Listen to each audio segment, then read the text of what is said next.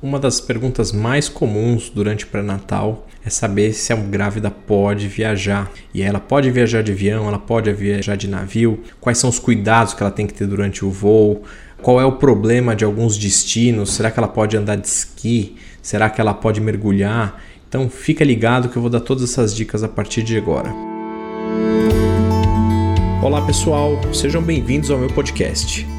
Sou Dr. Wagner Hernandes, obstetra especialista em gravidez e parto de risco, e vou ajudar você a ter uma gravidez mais tranquila e saudável através de conteúdos semanais atualizados de altíssima qualidade. Então, quando uma grávida pensa em viajar, a gente tem que pensar basicamente em duas coisas.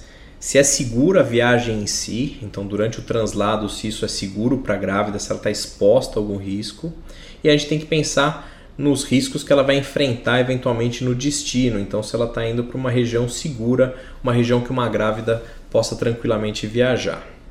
Então, vamos falar primeiro um pouquinho em relação à viagem em si, o translado em si, e vamos falar um pouco mais especificamente, obviamente, das viagens de avião. Então, o que a grávida deve fazer para ter uma viagem de avião teoricamente mais segura, mais saudável, entre aspas? Primeiro, ela tem que entender que o avião é seguro para ela na gestação.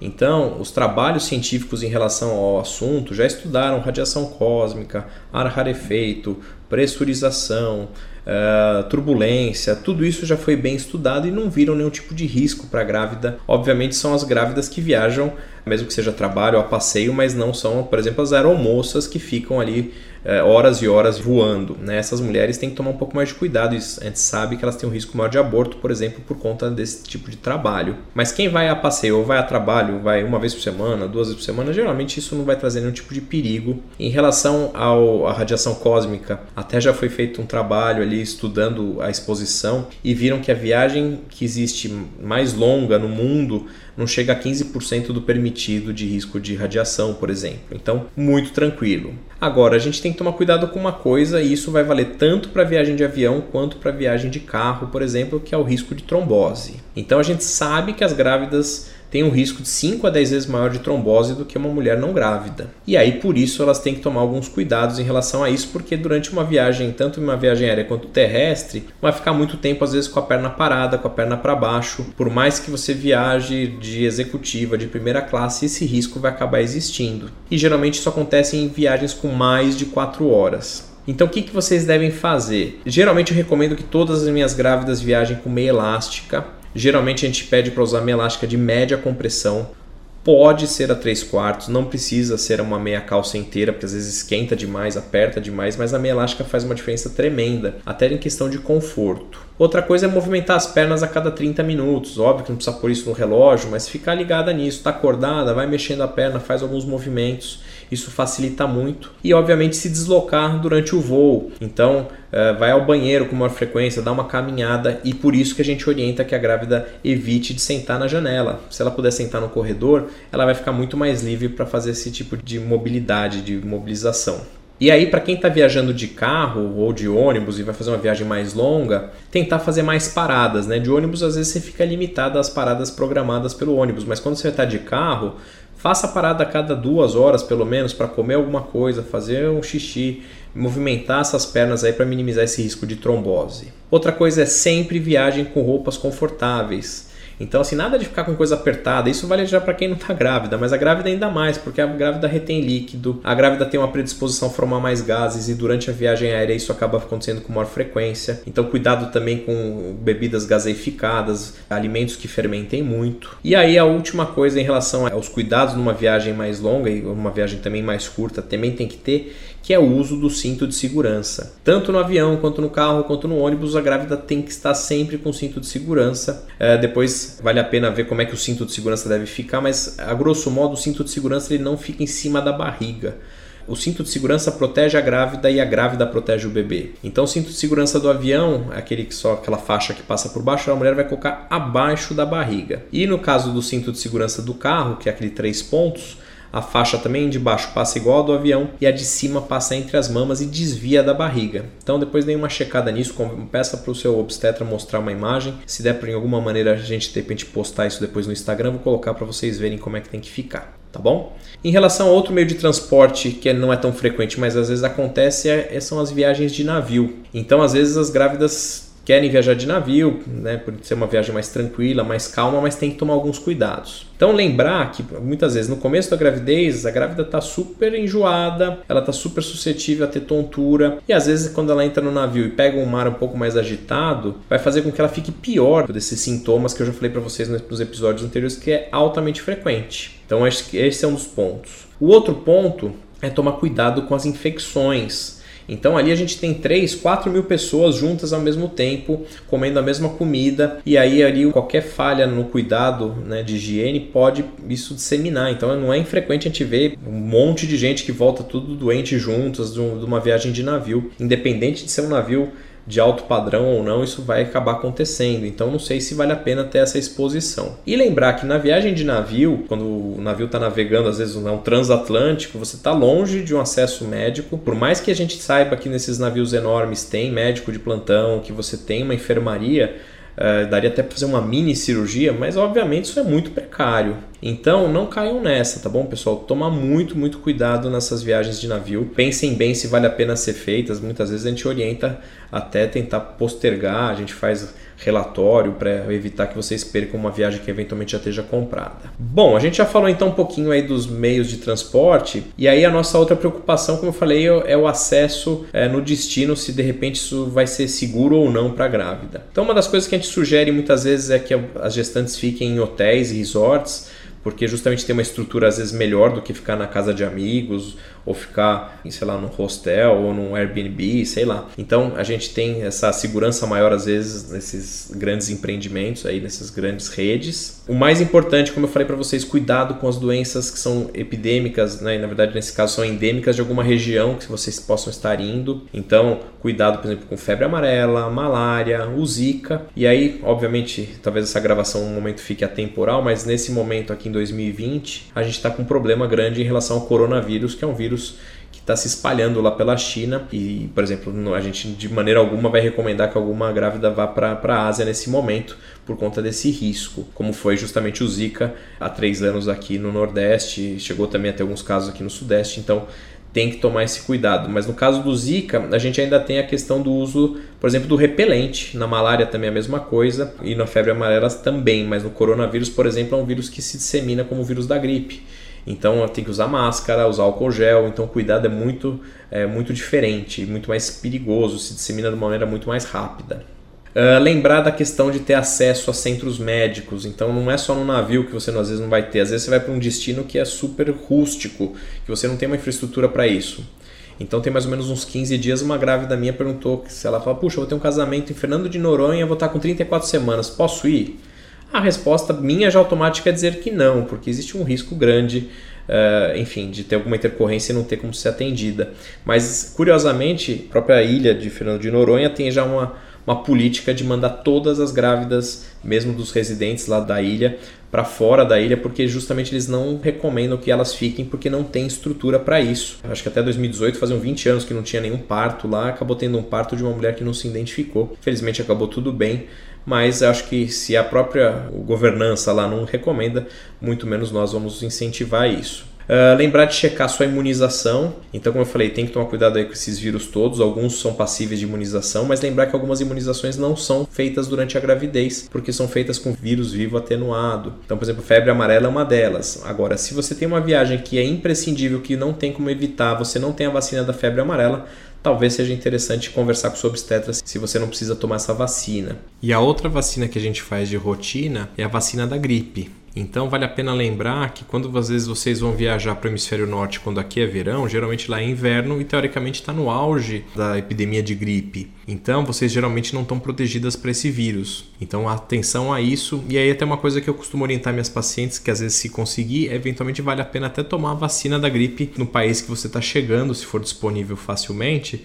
para que você já fique protegida não só para essa temporada que você está enfrentando ali, apesar de talvez não dê tempo, mas pelo menos você já vem protegida para a próxima, que geralmente esses vírus que estão no hemisfério norte no inverno são os que vêm para nosso inverno na sequência.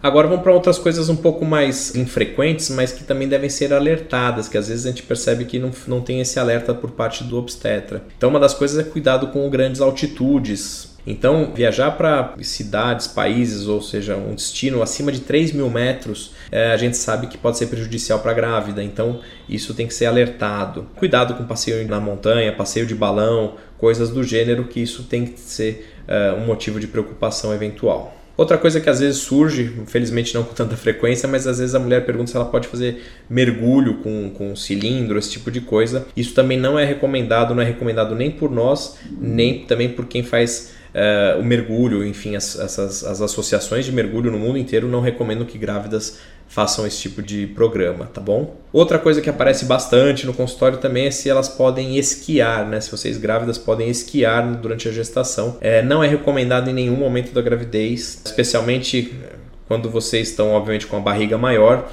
porque aí tem o risco de queda e, obviamente, de acidente. E às vezes a grávida fala: Não, mas eu puxo esqui desde a minha infância, eu sou campeã de, de esqui.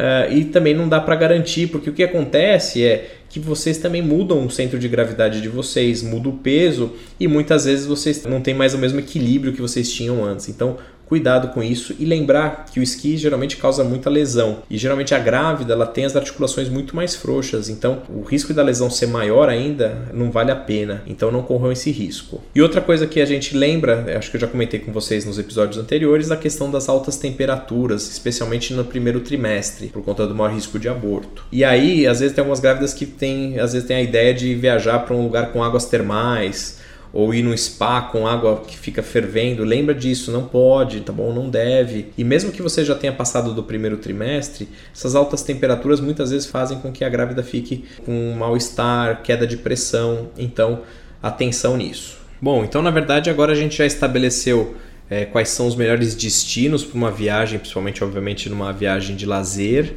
Nós já também definimos que os meios de transporte que a gente tem eh, mais corriqueiros são seguros. E aí agora a gente tem que definir qual é o melhor período dessa gravidez para que você possa se distrair, aproveitar sem ter complicações aí durante sua viagem. E aí geralmente a gente acaba escolhendo o segundo trimestre como o melhor momento para viajar. Por que, que a gente escolhe o segundo trimestre? Porque, obviamente, os três primeiros meses, ou seja, no primeiro trimestre, a gente tem maior risco de sangramento, maior risco de aborto, maior risco de gravidez ectópica e vocês muitas vezes estão super enjoadas, como eu falei lá naquele episódio dos enjoos. Então, viajar é muito ruim, enjoada, com muito sono, acaba não sendo uma viagem prazerosa. E quando a gente fala do terceiro trimestre, né, ou seja, os últimos três meses, geralmente vocês estão com uma barriga super grande, geralmente já é desconfortável para dormir, difícil para respirar, a disposição não é tão grande e além de tudo tem o risco né, de entrar em trabalho de parto prematuro, de romper a bolsa.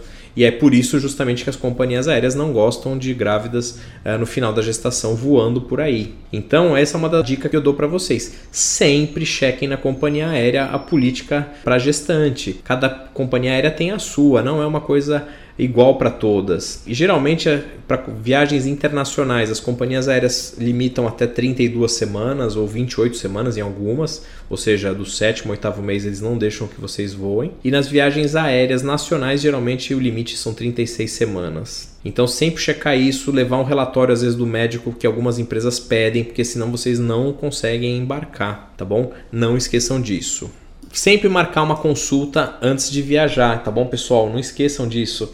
Porque aí a gente consegue, justamente, se você ainda está no começo da gravidez, consegue ver se está tudo bem, se tá, o embrião está com batimento, se está tudo bonitinho, apesar de não ser a melhor fase para viajar tem que tomar esse cuidado. No segundo trimestre, a gente fica muito ligado na questão do risco de prematuridade, então a gente sempre checa o colo do útero, às vezes de via transvaginal, um exame de toque, enfim, pode ser uma coisa que o obstetra queira fazer. Então, lembra disso. E uma coisa que a gente faz comumente nas nossas consultas antes de vocês viajarem é tentar ajudar vocês a montar uma mini farmácia para a viagem de vocês. Em caso de alguma dificuldade, vocês têm lá tudo pronto, tudo mais fácil, porque remédio fora do país nem sempre é fácil de obter. Alguns, inclusive, inclusive não são vendidos em outros países por conta de cada país ter a sua liberação de algumas determinadas drogas. Então, só para ajudar vocês, eu vou colocar aqui uma listinha de algumas das coisas que vocês não podem esquecer na viagem, tá bom? Então, a primeira coisa é não esquecer das vitaminas. Geralmente vocês estão ou com ácido fólico, ou com polivitamínico digestante, ou ferro, enfim, então leve as vitaminas de vocês, apesar que se você esquecer a vitamina, é muito mais fácil de você comprar em outro lugar, porque isso vende em qualquer farmácia. É, lembrem de levar algum remédio para febre febre. Febre é uma das complicações mais frequentes que acontecem em viajantes. e aí você tem que ter alguma medicação que seja permitida para você usar na sua gravidez. Então, leva seu antitérmico que seu obstetra indicou, se é o paracetamol, eventualmente se é a novalgina, né, a dipirona, enfim, tenha isso na sua bolsinha. Outra coisa é remédio para enjoos e vômitos, né, os antieméticos. Então a gente já falou disso no outro episódio, dá uma olhada lá no que, que a gente recomendou, vê o que seu obstetra indica e tem esse remédio fácil. Outra coisa é remédio para cólica. Então, às vezes a cólica é frequente na gravidez, com o crescimento do útero. Também as cólicas intestinais podem acontecer, como eu falei, os gases são frequentes e nas viagens aéreas ainda mais. Então, ter um antiespasmódico é fundamental para você garantir uma viagem mais tranquila. Às vezes a gente recomenda até que vocês levem algum tipo de antibiótico, porque vai que você tem uma infecção urinária, uma infecção de vias aéreas superiores que precisa, muitas vezes conseguir um antibiótico fora do país não é fácil. Então, em alguns casos, alguns obstetras, eu mesmo às vezes recomendo que vocês levem uh, já o remédio comprado daqui. E outra coisa que não pode faltar é um antiácido, né? As grávidas têm muita azia, muita queimação. E quando vocês viajam uh, a lazer, muitas vezes vocês têm, ficam com uma dieta desregrada. Então, é, é, mais comum às vezes de comer coisas gordurosas e consequentemente você pode ter mais queimação. Então faça essa farmacinha aí com cuidado, não esqueça de levar nada, tá bom? E aí um passo fundamental para também toda gestante que vai viajar é fazer um seguro internacional de atendimento médico, como se fosse um plano de saúde internacional. Algumas mulheres já têm um plano de saúde que dá cobertura no exterior. Sempre chequem se essa cobertura vale para a gestação, se vale para um bebê se nascer fora do país, por exemplo, porque nem sempre é isso. Uh, a mesma coisa vale para quem às vezes usa o seguro do cartão de crédito, quando usa para comprar passagem, muitas vezes ganha esse seguro, mas precisa ver se a cobertura é integral, se é só para gestante ou se é para também para o bebê e cobre maternidade. Então não esqueçam disso, essa é uma dica fundamental fundamental. Uh, lembrem de levar o repelente, né? Lembra que eu falei dos mosquitos? Então o repelente acaba sendo a nossa maior arma para isso. Então levem o repelente. O repelente geralmente seguro é a base de caridina e DET. Então tem várias marcas. Aí confiram com o obstetra de vocês qual que eles julgam ser o mais oportuno. E não esqueçam de levar protetor solar, né? Isso é fácil de encontrar mas levar o seu às vezes é melhor, você já está acostumada, não sabe que não vai te dar alergia, que não vai te dar nenhum incômodo. Por quê? Porque a gravidez mancha o rosto demais, que são aquele que a gente chama de melasma gravídico. Uh, isso vale para desde o comecinho da gravidez e às vezes além do protetor, eu recomendo se você vai para piscina, vai para praia, vai fazer um, um passeio em ar livre, de usar até chapéu, usar um boné fazer uma proteção realmente mecânica para evitar qualquer tipo de melasma e de mancha. Outra coisa, como eu já tinha dito, cuidado com a alimentação fora de casa. Mesmo que você esteja viajando num super resort, num país de primeiro mundo, existe risco de contaminação do mesmo jeito, pessoal. Obviamente tem algumas doenças que são mais problemáticas em determinados países. Então, por exemplo, a toxoplasmose ela é muito frequente na França, tanto que a maior parte dos trabalhos com toxoplasmose na gravidez vem de lá. Então lá tem muito gato, consequentemente lá vocês têm que tomar mais cuidado com fruta e verdura mal lavada e carne crua. A mesma coisa vale para também leite, queijos, derivados, principalmente quando não é pasteurizado, né? Lembra que eu falei, se não for pasteurizado tem risco de contrair infecção, bactérias através desses produtos, e isso pode ser perigoso para a tua gravidez. E aí uma das coisas também que não pode esquecer é sempre a questão da água. Né? Água eh, tem que tomar todo o cuidado porque muitas vezes eh, vem muita infecção através dela. Então, se você não tem, sei lá, está numa viagem mais rústica, não tem uma garrafa mineral de, de garrafinha toda selada, às vezes tem que ferver a água ou levar até a gotinha de hipoclorito para fazer essa esterilização da sua água. E lembra que isso nem sempre é 100% eficaz. Então, quanto puder usar de água engarrafada, é a melhor saída. E lembrem-se sempre do gelo, né? Às vezes a gente esquece do gelo, mas o gelo muitas vezes pode vir contaminado. Apesar da temperatura proteger um pouco, às vezes ele vem dentro do gelo. Então, se você tem dúvida em relação à procedência desse gelo, todo cuidado aí, evite e busque outras formas aí para melhorar a tua segurança. Bom, pessoal, era isso que eu queria falar com vocês em relação à viagem na gravidez. Acho que a gente abordou aí tudo, tanto a questão de como a gente vai fazer esse transporte, de quais são os riscos quando a gente chega.